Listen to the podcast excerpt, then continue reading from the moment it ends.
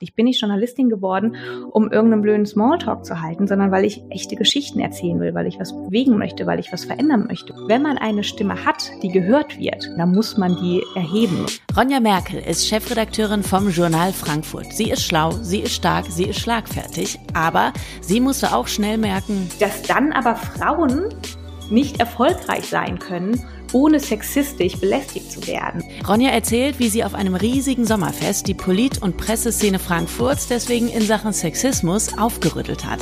Es geht außerdem um Karrierechancen für Kulturjournalistinnen und wir sprechen darüber, wie es denn nun ist, das erfolgreichste Stadtmagazin Deutschlands zu leiten und wie sie eine gute Chefin geworden ist. Also erstmal Teufel trägt Prada, genauso bin ich natürlich auch. Die Protagonistin ist mein großes Vorbild.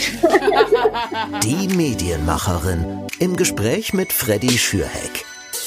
Das ist tatsächlich jetzt schon die neunte Folge. Die neunte Folge äh, von Die Medienmacherin, dieses Mal mit Medienmacherin Ronja. Äh, hallo alle in diesem Sinne und hallo Ronja, herzlich willkommen. Ja, hallo Freddy, ganz lieben Dank, dass ich heute dabei sein darf. Und an dieser Stelle bin ich äh, doppelt traurig, dass wir ja leider nur zu hören sind und nicht zu sehen sind, weil ich habe ja hier dein neuestes Werk vor mir liegen und es ist ordentlich dick und ich würde mir wünschen, dass jetzt jeder einfach mal da gerade reingucken könnte äh, und auch vielleicht ganz vorne zum Beispiel gucken könnte. Da bist du ja auch direkt schon zu sehen. Du bist nämlich die Chefredakteurin vom Journal Frankfurt. Ganz genau. Im September bald schon zwei Jahre. Als ich äh, die neueste Ausgabe heute gekauft habe am Frankfurter Hauptbahnhof, habe ich mich erstmal mega gefreut, weil äh, ich sie direkt gefunden habe. Sie lag direkt am Eingangsbereich. das ist schon mal gut. Ein Riesenstapel. Und gleichzeitig war ich so ein klein bisschen äh, aufgeregt, als ich dann erstmal das Editorial vorne mit dir gesehen habe und gelesen habe. Und dann aber auch dieser Gedanke, Du steckst in jeder dieser, warte mal, jetzt muss ich gucken, wie viele Seiten sind, über 150 Seiten, in jeder Seite, äh, auf jeder Seite steckst du quasi mit drin. Ähm, für mich war das schon ein spannendes Gefühl, obwohl ich nicht du hm. bin. Wie ist es für dich, wenn du deine eigene Zeitung ähm, in den Händen hältst? Ja, es ist wirklich tatsächlich auch noch nach bald zwei Jahren immer noch ein großartiges Gefühl. Also natürlich gerade so bei der ersten Ausgabe war es nochmal was ganz Besonderes, ne? wenn man so das erste Mal das eigene Magazin in den Händen hält, gerade mit dem Foto vorne drin und es geht ja wirklich jede einzelne Seite, bevor sie in den Druck geht, auch einmal über meinen Schreibtisch und wird von mir eben dann auch selbst redigiert und freigegeben. Und wenn man dann am Ende so dieses Baby gebunden in den Händen hält, das ist schon echt eine tolle Sache. Und es gibt natürlich immer mal Ausgaben, die bedeuten einem mehr oder weniger. Also jetzt gerade die aktuelle Ausgabe, die du dir jetzt am Hauptbahnhof geholt hast mit der Titelgeschichte zu Walter Lübcke, die ist für mich eben auch was ganz Besonderes. Da haben wir unglaublich viel Arbeit reingesteckt. Und ähm, gerade diese Ausgabe steht auch so sehr für, ja, ich will jetzt nicht sagen das neue Journal Frankfurt, aber so das Journal Frankfurt, das ich eben verkörpere, eben ein bisschen politischer, ein bisschen weniger Lifestyle-lastig. Und dann ist das schon großartig, wenn man das so sieht und einfach merkt, das, was man sich da vorgestellt hat, die Vision, die man so im Kopf hatte, kriegt man eben auch umgesetzt. Und wenn man auch sieht, wie ein doch relativ kleines Team, das wir sind, doch so gut zusammenarbeitet, dass da am Ende so was Tolles rauskommt. Voll. Und jetzt blätter ich gerade durch und sehe hier zufällig eine Werbeannonce von Hitradio FFH. Ha, Was? wo, ist, wo, wo ist denn jetzt die Annonce von uns, von UFM? Na gut, da reden wir nachher nochmal drüber. Ich kann wenn das gerne ein gutes Angebot von der Marketingabteilung machen lassen. Kein Thema. Ähm, du hast gerade schon gesagt, eben, du steckst natürlich auf jeder Seite irgendwie mit drin, du trägst die Verantwortung für dieses ganze Magazin. Gibt es eigentlich, wie bei Der Teufel trägt Prada, den Film haben ja, glaube ich, die meisten von uns gesehen, ich hoffe du auch, dieses eine Beispielbuch quasi, ähm, was die Chefredakteurin immer bekommt, ähm, wo dann alle möglichen Seiten schon mal vorgefertigt sind, wie so Collagen, ist da schon mal alles irgendwie fertig gebastelt und dann guckt die durch und hinterlässt mit Post-its Notizen. Gibt's sowas? ja, so ganz ist das nicht. Also erstmal Teufel trägt Prada, genauso bin ich natürlich auch. Die Protagonistin ist mein großes Vorbild. nein Gott, ich höre schon meine Volontärinnen aufschreien, ja, genau, so furchtbar ist sie. ähm, nein, nein. Nee, ach, das ist, äh, heutzutage, das ist alles ein bisschen moderner ähm, im Printbereich. Also ich krieg ganz klassisch tatsächlich PDFs geschickt, die ich mir anschaue und dann kriege ich die dann, wenn ich schon sage, ja, okay, das PDF ist fein, dann bekomme ich das einfach ganz normal einmal ausgedruckt und dann habe ich hinter mir so ein paar Fächer liegen ähm, im, im Regal, wo dann die einzelnen Mappen drin liegen in einer bestimmten Reihenfolge. Und das ist dann immer so, also zum Beispiel Kunstressort ist dann eben eine Mappe. Das liegt dann so in der Klarsichtfolie, die ganzen Zettel dazu und äh, Theater genauso und die einzelnen Stories. Und dann nehme ich mir eben meine Mappen da ausgedruckt und äh, lese es durch, mache mein Kürzel drauf. Wenn es freigegeben ist, dann wandert es weiter zu meinem Stellvertreter, der liest es auch nochmal. Und irgendwann kommt es dann eben in den Satz. Also das ist tatsächlich nicht ganz so glamourös mit so einem Buch und irgendwelchen Post-its äh, wie bei Der Teufel trägt Prada. und unsere Redaktion sieht auch insgesamt so ein bisschen aus, glaube ich, noch so wie in den 80er, 90er Jahren und jetzt nicht ganz so glamourös, wie man sich das vielleicht vorstellen würde bei der Nachrichtenredaktion. Ähm, jetzt die äh, das Redigieren, ne? Was ist denn, wenn wenn da mal was dann doch nicht so ganz klappt oder der ein oder andere Rechtschreibfehler durchschlüpft, guckst du dir sowas dann hinterher nochmal an und ärgerst dich auch, wenn du dann hinterher auf der Couch sitzt und siehst, scheiße, da ja, ist ein Komma zu viel.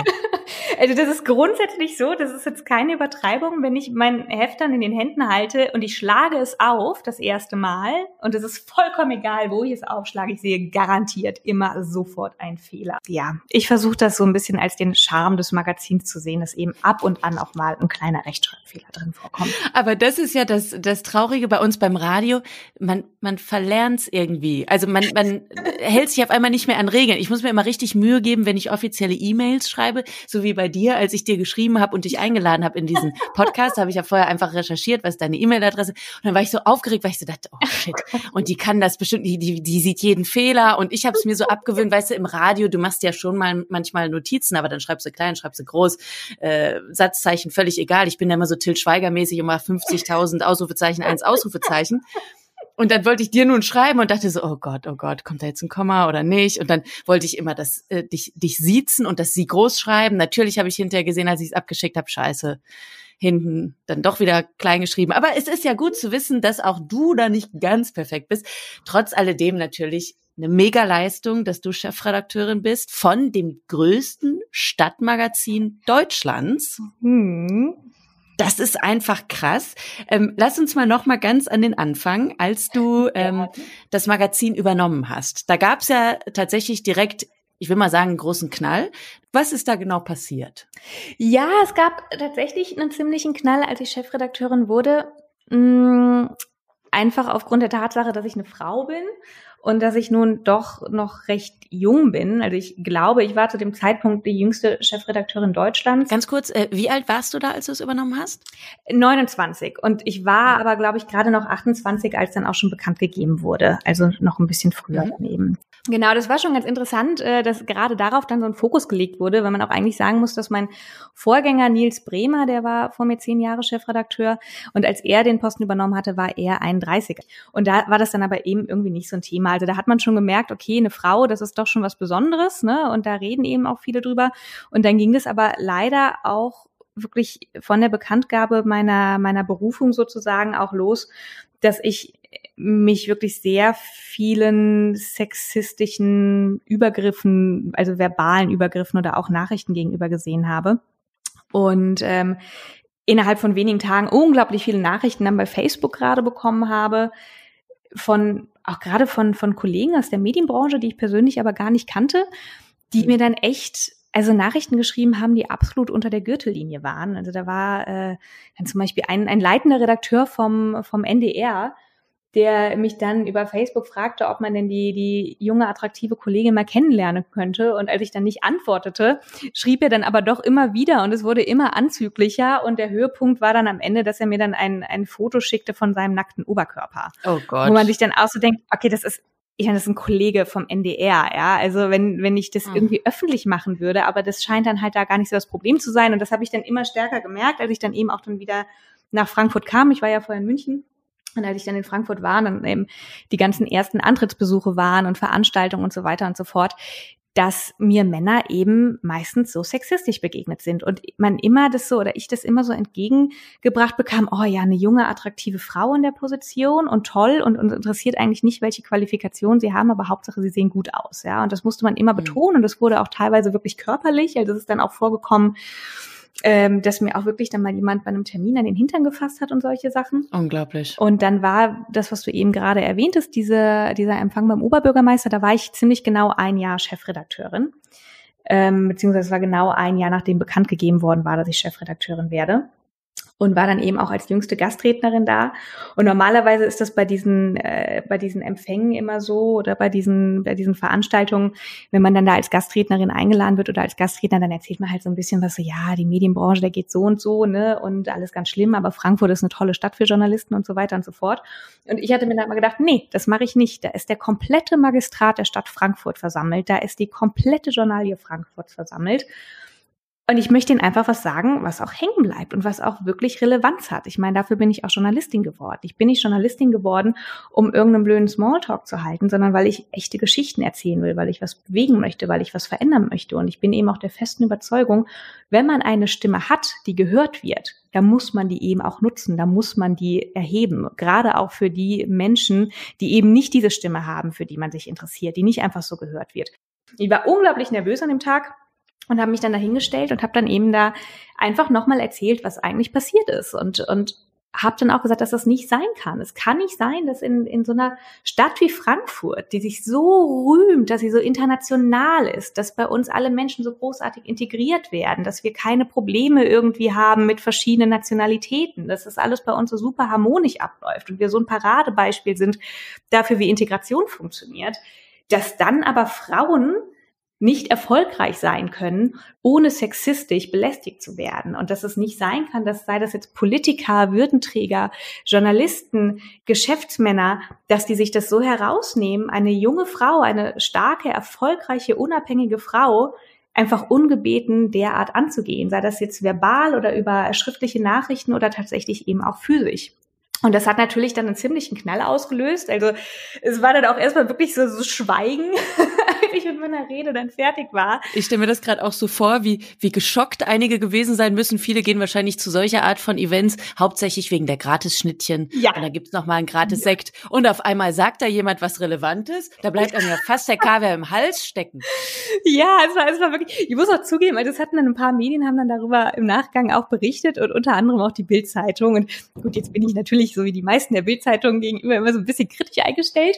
Äh, aber die haben wirklich einen ganz tollen Bericht dann im Nachhinein gebracht. Also unser Oberbürgermeister ist dafür bekannt, dass er ähm, sehr lange redet und es einem schwerfällt, ihm dann auch zu folgen nach einer Weile. Und dann mhm. die Bildzeitung dann so schön dann irgendwie, ja, ein warmer Sommerabend, tropische Hitze, der Oberbürgermeister hat gerade seine weitschweifige Rede gehalten und dann betritt Ronja Merkel das Podium und es schlägt einfach nur ein. Und es war wirklich, es war so großartig. ich muss sagen, ich war fix und fertig, als ich da von diesem Podium runterkam, weil einfach so viel Adrenalin vorher durch meinen Körper gerauscht war. Aber es hat eben dann wirklich was bewirkt und äh, es war dann es war tatsächlich Zufall. Mir wurde dann so unterstellt, dass es eine PR-Aktion gewesen, aber es war wirklich Zufall, dass ich äh, gerade zu der gleichen Zeit ähm, eine Ausgabe mit Themenschwerpunkt Feminismus rausgebracht habe, in mhm. der ich eben mit ganz vielen Frauen auch über ihre Erfahrungen gesprochen habe. Und das hat natürlich dann auch in der Kombination dann recht viel Aufmerksamkeit bekommen. Und dann haben auch andere Journalisten darüber geschrieben. Und äh, es haben sich auch ganz viele Leserinnen dann oder auch Leser, auch männliche Leser, an mich gewandt und haben von ihren Erfahrungen berichtet. Und das war wirklich doch ein gutes Gefühl. Und vor allem habe ich auch gemerkt, dass es seitdem sehr abgenommen hat. Also beziehungsweise, mhm. dass man mir gegenüber sehr viel professioneller auftritt. Also es war schon anscheinend ein Warnschuss, der gehört wurde. Es ist tatsächlich sogar einer auch auf mich zugekommen von sich aus und hat sich bei mir entschuldigt. Also der hat das dann auch wirklich gemerkt, dass er damit gemeint war. Und das habe ich ihm dann doch auch hoch angerechnet, dass er da in der Lage war zu reflektieren. Ich meine, es passieren immer mal noch komische Sachen, aber nicht mehr so, dass es wirklich ein sexistischer Übergriff ist. Also es sind halt einfach manchmal Männer, die meinen, einem die Welt erklären zu müssen. Oh ja, die Mansplainer.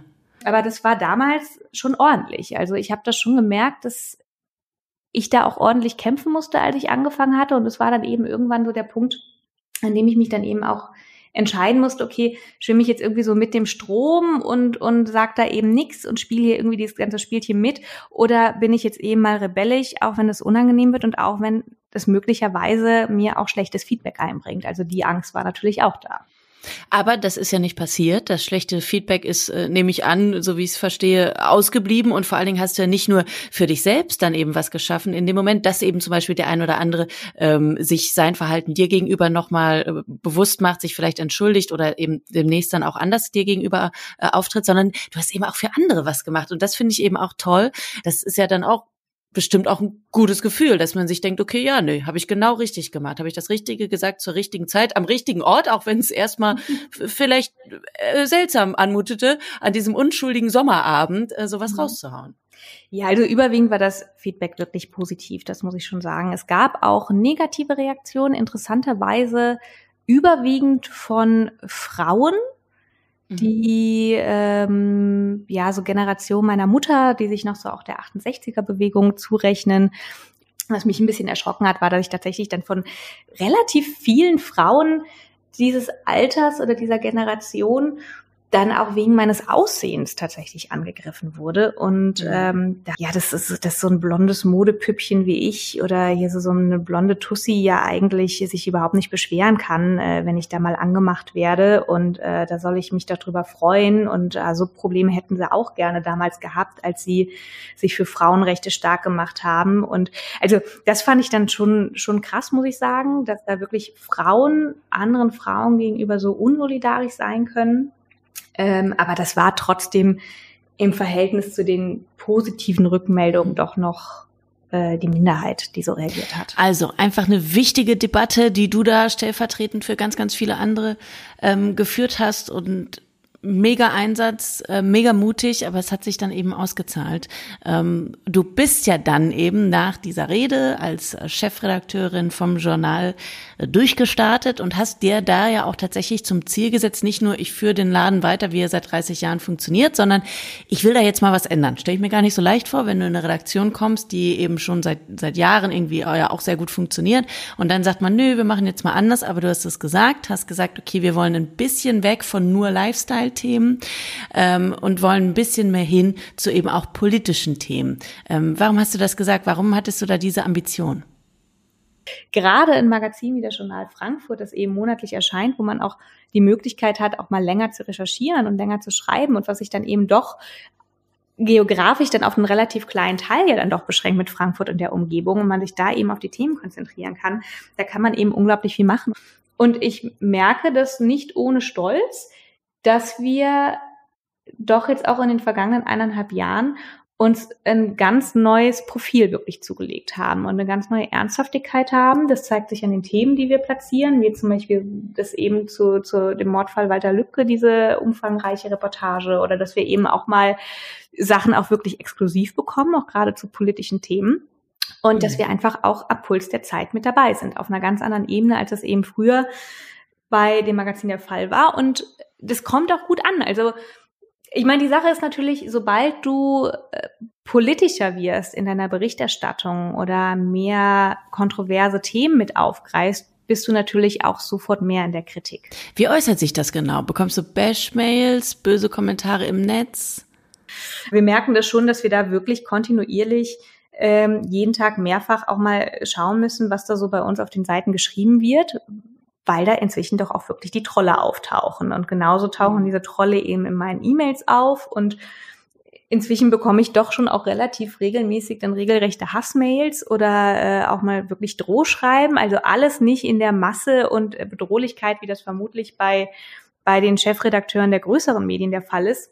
Aber man merkt schon, dass wir damit auch eine gewisse Wut provozieren, was ich aber tatsächlich als eine ja, positive Entwicklung klingt ein bisschen blöd, aber ich sehe eben daran, dass wir auch wirklich was anstoßen und dass wir anscheinend auch an, bei vielen Themen dann auch wirklich den Finger in die Wunde legen und was anregen und damit überhaupt erst solche Reaktionen provozieren. Das wäre ja nicht der Fall, wenn wir einfach weiterhin nur über die schönen Eisdielen berichten werden, die einfach keine Aufreger sind. Ja, und insofern denke ich, dass wir da auf einem ganz guten Weg sind. Man muss aber trotzdem, das muss ich echt an der Stelle nochmal betonen, natürlich aufpassen, dass man nicht die DNS des Journal Frankfurt total verwässern. Und das ist mir auch unglaublich wichtig. Das wird manchmal so ein bisschen falsch oder naja, verschwommen dargestellt, wenn ich, wenn ich auch so Interviews gebe oder so, dann heißt es immer, ich will das ganze Journal umkrempeln und das wird jetzt total das linke Politmagazin oder so, so ist es nicht. Ja, also das muss ein ausgewogenes Verhältnis sein. Das Journal hat eine lange Tradition.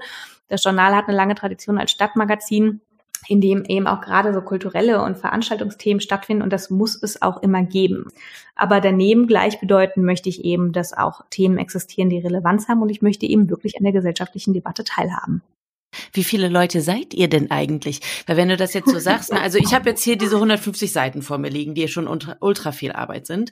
Äh, dann äh, eben das ganze tagesaktuelle Geschehen mit den eben ne, mit diesem Newsletter-mäßigen, was ihr macht, das muss betreut werden. Die Online-Seite an sich muss betreut werden. Ihr müsst ja auch mit den Trollen umgehen. Auch das muss ja äh, moderiert werden, so nennt man das ja auch. Also dass man eben dann äh, in den sozialen Netzwerken eben die Diskussion, die man angestoßen hat, natürlich auch weiter betreut und verfolgt und da äh, guckt, was alles äh, da ges geschrieben wird, wie man damit umgeht. Also wie viele Leute seid ihr? Ja, das werde ich häufig gefragt und ich blicke dann immer in entsetzte Gesichter, wenn ich versuche, das aufzuschlüsseln. Also bevor ich jetzt die Zahl rausposaune, möchte ich an der Stelle wirklich mal sagen, das wird viel zu selten gesagt. Also man ist ja auch als Chefredakteurin oder Chefredakteur immer nur so gut wie das Team, das hinter einem steht. Also wirklich mein Team, ich kann jetzt nur Küsschen hier in dieses Mikro werfen. Die sind einfach einmalig. Wir sind echt nicht viele Leute. Also ich sag gerne, wenn ich so tun möchte, als hätte ich voll das Riesenteam und eine große Führungsverantwortung, dann sage ich immer so, ja, ja, wir sind so 60 Leute. Da kommt dann aber auch wirklich jeder einzelne freie Mitarbeiter und jede freie Mitarbeiterin mit rein, die auch nur einmal irgendwie eine Zeile geschrieben hat. Da ist dann die komplette Grafik mit drin, da ist die komplette IT mit drin und mhm. da ist jeder Praktikant mit drin. Wenn es jetzt wirklich darum geht, die, die journalistische Arbeit zu betrachten im Printbereich, ist es ein bisschen mehr. Da haben wir schon so unsere festen Freien, die da mitarbeiten. Da haben wir, wie gesagt, ja auch das ganze Feuilleton. Aber so dieser ganze, ich nenne das immer den vorderen Teil des Hefts, also diese ganzen Reportagen, die, die Strecken, die eben vorne stattfinden, die auch einfach unglaublich viel Arbeit machen. Plus das ganze, diese Online-Tagesberichterstattung, plus das Moderieren unserer Social-Media-Kanäle und das alles, da sind wir vier Leute mit mir. Ach. Und da Nur vier? Auch, ja, oder vier. Und da muss ich jetzt auch wirklich mal, also da muss ich jetzt, ich hoffe, das ist okay, mal so einen kleinen Shoutout machen. Mach ruhig einen Shoutout, sag ruhig auch die Namen tatsächlich, die können wir jetzt ja auswendig lernen, es sind ja nur vier. Ja, ja, ja, genau, ohne mich sind es ja nur drei. Also da muss oh ich Gott. mal, da muss ich jetzt echt mal sagen, also Elena, Johanna und Sina, das sind meine drei Volontärinnen. Und also das, das ist jetzt wirklich keine Übertreibung. Also ohne diese drei Mädels, äh, falls ihr das hört, ohne euch, wäre ich aufgeschmissen. Und gleichzeitig muss ich auch echt sagen, also du merkst, ich bin schon sehr verliebt in die drei. ich muss auch sagen, dass ich auch unglaublich viel von denen lerne. Und ich hatte natürlich, als ich angefangen hatte, auch klar totale Versagensängste. Ja, ich hatte so Bammel gehabt, dass ich da hingehe und gnadenlos scheitere und dass ich das nicht umgesetzt bekomme und hatte dann auch gerade auch so aufgrund dieser sexistischen Erfahrungen, von denen ich vorhin erzählt habe, auch irgendwie das Gefühl, dass ich mich härter oder tougher zeigen müsste, als ich eigentlich bin. Mhm.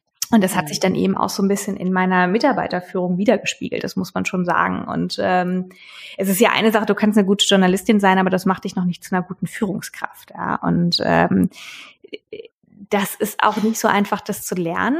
Mhm. Wie, wie hast du denn versucht, das zu lernen? Weil das ist ja tatsächlich ein interessanter Punkt. Ähm, auch so von, von meinen Kolleginnen und so weiß ich ja zum Beispiel, wir sind ja alle Journalistinnen geworden, eigentlich eben um eben die Geschichten zu erzählen von anderen, um Geschichten zu hören, um Leute zu mhm. informieren. Und dieses eben wirklich Führung zu übernehmen in einem Team, sei es wirklich nur so zwei, drei Leute, die man dann anleitet oder eben auch äh, für eine ganz, für ein ganzes Ressort. Das hat ja keiner von uns wirklich gelernt und das war ja auch nie die Intention quasi dahinter, dass man sagt, ich will Boss werden und deswegen gehe ich in Journalismus, sondern du lebst für die Story und auf einmal musst du aber mhm. Leute äh, als, als äh, Leader irgendwie begleiten. Wie mhm. hast du dir das drauf geschafft, das Wissen? Also im Grunde genommen ist Führen eigentlich auch gar nicht so anders als das, was du jetzt eben beschrieben hast über die Intention, Journalistin zu werden. Ja, also gerade dieses, ich möchte die Geschichten hören, ich möchte die Geschichten der Menschen zeigen, ich möchte zuhören. Wenn du das wirklich beherzigst, dann kannst du auch eine gute Führungskraft sein, weil im Grunde genommen ist es auch nichts anderes, als wirklich auch mal deinen Mitarbeiterinnen und Mitarbeitern zuzuhören. Und das ist, was ich wirklich auch lernen musste. Ja? Wo ich auch lernen musste, mal auf die einzugehen, die Ideen anzunehmen, auch mal meine eigenen Ideen oder Vorstellungen zurückzustellen und die anderen in den Vordergrund zu stellen. Also natürlich ist es so, ich trage eben am Ende des Tages immer die Verantwortung, ja. Und äh, alles, was irgendwie schief geht, auch wenn das jemand anders, ich sag mal in Anführungszeichen, verbockt hat, dann bin ich irgendwie dafür verantwortlich. Ja. Und zum Beispiel mhm. gesagt, am Ende rollt mein Kopf, wenn irgendwas ist aber trotzdem sich da auch mal zurückzunehmen und auch einfach mal machen zu lassen. Das ist, glaube ich, so das Größte, was ich lernen musste und was mir meine, meine Mädels da in der Redaktion wirklich beigebracht haben. Einfach mal vertrauen und die machen lassen. Und dann ist das Resultat nicht so, wie ich das vielleicht gemacht hätte, aber es kann halt trotzdem sehr gut sein. Oh Mann, das hast du total schön gesagt. Und gleichzeitig denke ich jetzt gerade, vielleicht muss ich doch auch irgendwann auch Boss werden, damit ich das auch alles lernen kann, weil ich bin da nämlich ganz ähnlich wie du, sehr perfektionistisch veranlagt, was immer noch nicht bedeutet, dass alles perfekt ist hinter was ich mache. Ich bin ja eben auch meine äh, größte Kritikerin selber. Aber gleichzeitig, genau wie du sagst, bin ich auch mit anderen dann halt auch immer sehr, sehr kritisch und musste mir da auch schon von äh, Kollegen dann mal anhören, Freddy, es ist manchmal einfach anstrengend, mit dir zu arbeiten, weil man das Gefühl hat, man kann es dir nie recht machen. Wo ich dann dachte, scheiße, ja, Stimmt. Aber dann merkst du ja, dafür musst du ja dann nicht extra Boss werden, auch wenn ich mir natürlich vorstellen kann, dass du ein ganz hervorragender Boss wärst. Aber es ist ja schon das Entscheidende, dass wenn deine, deine Kolleginnen und Kollegen dir sagen, oh, Freddy, das ist jetzt gerade irgendwie too much, dass du das dann halt reflektierst und auch mal sagst, oh, scheiße, irgendwie habe ich da wohl gerade über die Stränge geschlagen. Also darum geht's ja im Grunde genommen, dass man diesen Austausch hat. Und ich sag's immer noch nett. Sie sagen auch immer alle, ich bin sehr nett. Also ja, ich glaube auch, dass du nett bist. Ich bin nicht die, ich bin nicht die Chefin aus der Teufel trägt Prada. Das nein, ist keiner nein, nein, von uns beiden beiden. Nein, du, äh, also ich habe äh, bei mehr als du. Also was ich sehr, was ich sehr Komm, wir streiten uns. Wer ist die größere ja, Bitch? Ja, genau, genau. Wer ist die größere Bitch? Ich bin die größere Bitch. also was ich wirklich ganz ernsthaft sehr, sehr empfehlen kann. Ähm, also es klingt jetzt wieder aus wie so aus einem, aus einem amerikanischen äh, Lebensratgeber, aber ich meine es ganz ernst, ist tatsächlich, tatsächlich Meditation. Also ich versuche jeden Tag zu meditieren für eine halbe Stunde und äh, mhm. sammle so wirklich so meinen Geist und schaffe es dann sehr, mich so in Einklang mit mir selbst zu bringen und auch einfach Dinge mal in eine andere Perspektive zu bringen oder wirklich halt tatsächlich dieses Loslassen. Sport natürlich, unglaublich wichtig. Ich persönlich finde, es hilft, wenn man einfach mal kurz innehält, einen Schritt zurückgeht und sich das eigene Leben so betrachtet und sagt, okay, was habe ich da eigentlich? Wofür lohnt es sich eigentlich, so dankbar zu sein? Was, wo, was ist das eigentlich alles so Schönes, was ich hier vor mir habe? Und lohnt es sich wirklich, sich da immer in so einem Perfektionismus, in, in so viel Kritik zu verstricken, was einem das Leben dann doch so viel härter macht? Das klingt sehr weise und nach einer sehr weisen Chefin. Lass uns noch mal an den Anfang deiner Karriere schauen. Du hast ähm, erstmal Kunstgeschichte, Archäologie und Filmwissenschaft in Mainz und München studiert und nebenher hast du ja schon auch als freie Autorin unter anderem für das Kunstmagazin Monopol und auch für Spiegel Online geschrieben. Ähm, mal ganz ehrlich, als Kunstjournalistin, kann man davon leben? Kann man damit wirklich was verdienen? Man kann äh, damit sicherlich schon was verdienen, auch gerade als, als Freiberuflerin oder Freiberufler, sei das jetzt irgendwie als Kunstjournalistin oder dass man irgendwie Filmkritikerin wird oder keine Ahnung, Literatur, Theater, was auch immer. Mhm. Aber man muss sich dann eben auch ein sehr klares Profil erarbeiten und das kann auch über Jahre dann wirklich sich ziehen. Also ein ganz ja, ich wollte gerade sagen, ein Freund von mir ist Literaturkritiker mhm. ähm, und macht das auch schon für ein paar kleinere Zeitungen, hat auch schon mal für Zeit Online mhm. und so mhm. geschrieben und hat aber immer noch andere Dinge, die er nebenher machen muss oder äh, Stipendien, die er dann äh, beantragt, um sich dann eben doch das Leben zu mhm. finanzieren, weil es einfach noch gar nicht mhm. reicht. Ähm, Wo ich aber auch schon sehe, es wird halt bei ihm immer mehr, weil er eben sich das Netzwerk aufbaut. Aber die einzelnen Jobs, das ist ja nicht so, dass du jeden Tag dann für dein, deine Zeitung das große, die große Buchrezension machst. Das ist dann eben einmal im Monat und dann brauchst du eben ganz viele Arbeitgeber in dem Sinne oder Auftraggeber sind es ja dann. Und du musst auch wirklich gut wirtschaften können. Ne? Ich meine, genau wie du sagst, es gibt dann eben mal Zeiten, da kriegst du dann vielleicht auch irgendwie mal deine fünf, sechs gut bezahlten Aufträge hintereinander rein. Und dann kommt aber auch wieder die Durststrecke, ja. Und ich merke das ja jetzt auch selbst als, als Auftraggeberin, ja, dass natürlich jetzt auch durch Corona ich auch weniger Aufträge rausgebe. Und das, was ich tatsächlich wirklich für unfassbar problematisch halte, das ist dann aber eine Sache auf Auftraggeberseite oder Arbeitgeberseite, dass einfach nur noch unglaublich schlecht bezahlt wird. Und dann kommt man natürlich auch ganz schnell zu dieser Debatte, was ist Qualitätsjournalismus überhaupt wert? Ne? Das ist ja generell auch in Deutschland so eine Sache. Es artet jetzt gerade so ein bisschen aus, aber ich finde es ganz wichtig, das zu betrachten. Es, also Printauflagen gehen ja zurück. Ich glaube, die Zeit ist das einzige Medium in Deutschland, das noch eine steigende Auflage hat. Bei allen anderen sinkt das rapide ab, also auch bei den Leitmedien wie FAZ oder Süddeutsche Spiegel, die machen alle enorm Verluste. Jetzt sind die alle online unglaublich gut aufgestellt, haben auch gute Reichweiten und gute Zugriffswerte, aber damit verdient man im Grunde genommen kein Geld. Ja, ja, genau. Ich wollte gerade sagen, so mittlerweile machen ja viele dann eben dieses ne Spiegel Plus, Bild ja, Plus. Ja, so. aber das, das sind wenige tatsächlich, die da echt die Abos haben und die da wirklich bereit mhm. sind für zu zahlen. Da muss ich auch mich selbst ganz kritisch hinterfragen. Ich meine, ich habe natürlich jetzt durch meinen Job auch einige Abos, aber wenn ich eben keins habe, dann überlege ich schon auch mal, okay, ist der Artikel mir das jetzt wert, dass ich da jetzt ja. irgendwie was für bezahle, was natürlich fatal ist. Und auf der einen Seite fehlt da eben der Branche unglaublich das Geld. Auf der anderen Seite ist aber auch ein totaler Bedarf nach News da. Das heißt, es wird unglaublich schnell, unglaublich viel rausgehauen. Diese Sucht nach Schlagzeilen ist da. Äh, dann, dann, dass sich generell schlechter informiert wird, dass du die größere Konkurrenz und den größeren Druck hast, weil natürlich online sich überall schnell irgendwie was abrufen lässt. Wenn jetzt der Spiegel was hinter einer Paywall hat, dann hat es die Welt äh, möglicherweise umsonst.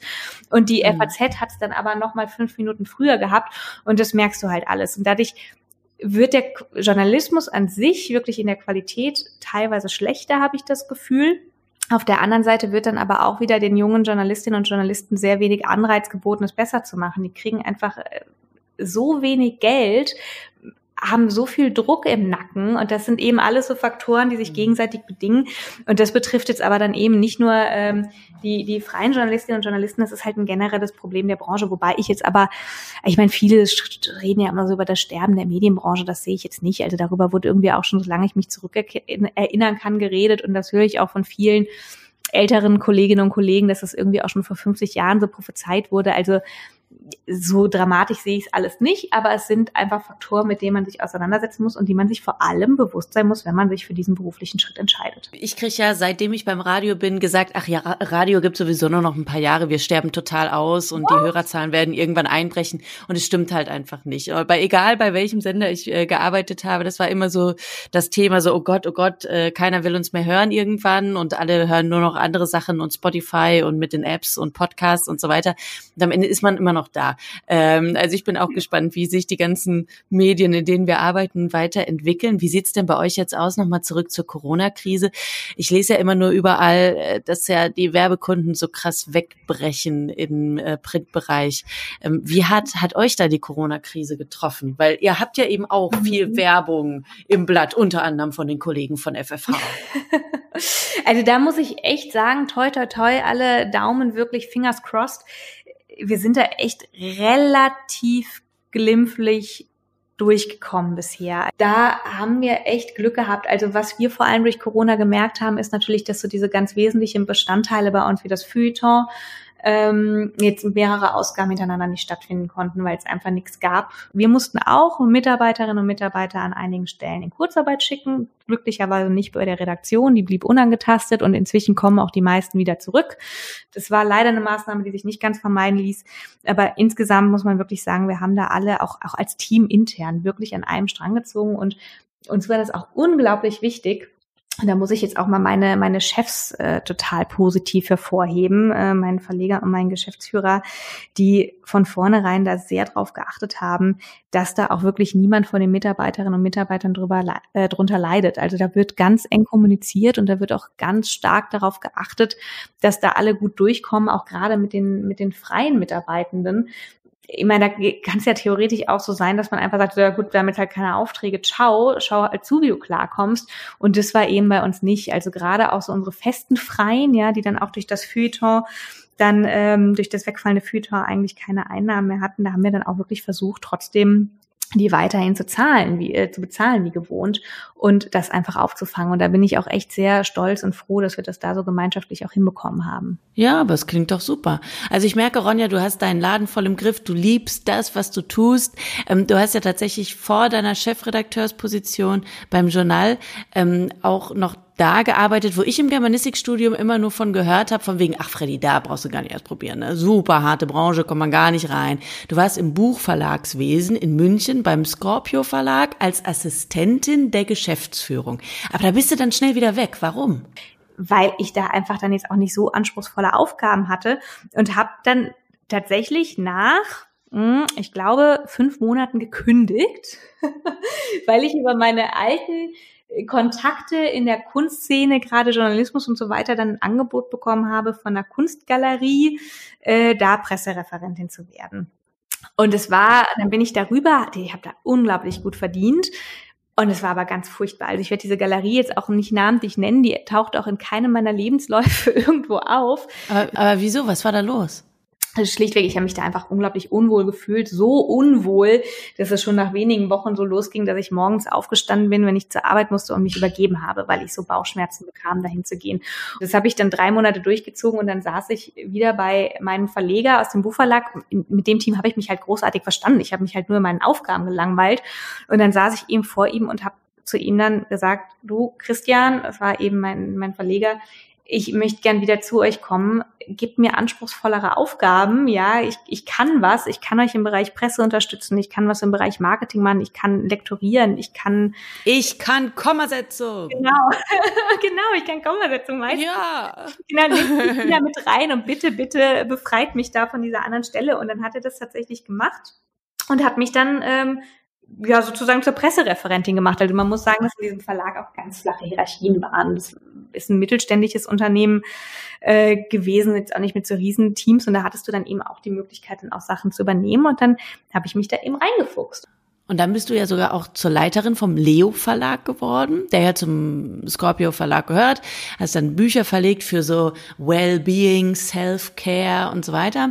Und das sind ja eben genau die Themen, die zum Beispiel im Netz gerade mega abgehen. Und du hast das sehr geschickt einfach kombiniert und hast dann eben mit Influencern, die ja schon eine gewisse Followerschaft haben, zusammengearbeitet und mit denen dann äh, Buchideen und Bücher entwickelt. Das war ja super geschickt glaube, das war so das, was dem Verlag dann auch letztendlich am meisten gebracht hat, dass eigentlich unsere Marketingkosten enorm reduziert wurden. Weil das ist ja so bei Büchern, wie bewirbst du Bücher? Ne? Ich meine, irgendwie Printanzeigen oder auch Radioanzeigen, das ist alles schön und gut, unterstütze ich als Journalistin natürlich total.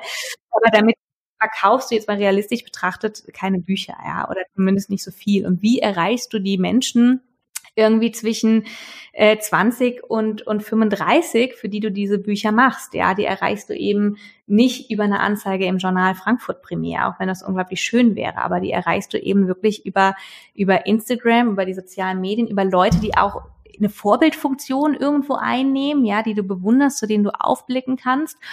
Und dass wir es dann da eben geschafft haben, genau mit solchen Menschen zusammenzuarbeiten und die im Grunde genommen sich selbst vermarkten zu lassen, das war eigentlich die Erfolgsstrategie des Verlages. Super. Äh, Ronja, bevor wir gleich äh, leider schon zum Ende kommen müssen von unserem Podcast, muss ich nochmal äh, zurückkommen auf den Anfang unseres Gesprächs. Ja. Und zwar nochmal zu der Sexismusdebatte. Und zwar hast du damals ähm, getwittert, ich freue mich auf den Tag, an dem mir ein Mann zu meiner beruflichen Qualifikation gratuliert, statt zu meinem Aussehen. Mhm. Dieser Tweet ist jetzt ähm, ein Jahr und ein paar Wochen her.